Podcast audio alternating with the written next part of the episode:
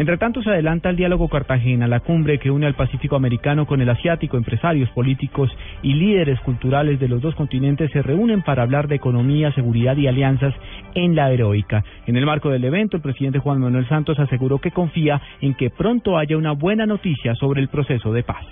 O dicho en otras palabras, la contundencia de nuestras Fuerzas Armadas es la que ha permitido la existencia de esa mesa de diálogo en donde hoy buscamos la paz.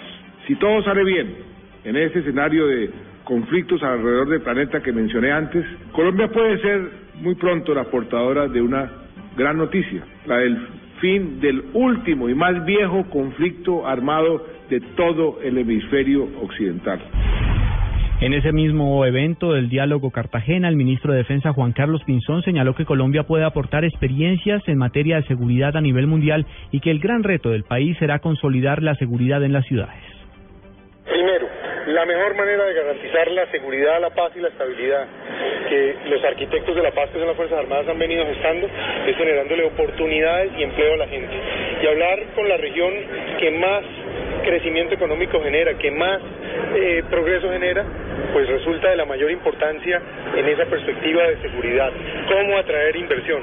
Segundo, porque Asia-Pacífico es la zona donde más seguridad se le da a los ciudadanos y nosotros aún tenemos que mejorar en ese campo, tenemos que luchar contra el crimen organizado, tenemos que generar seguridad ciudadana y tomar esa experiencia. Y tercero, porque nuestras fuerzas militares y de son reconocidas en el mundo en la lucha contra el crimen transnacional y como unas fuerzas que pueden ayudar a la paz y a la estabilidad global.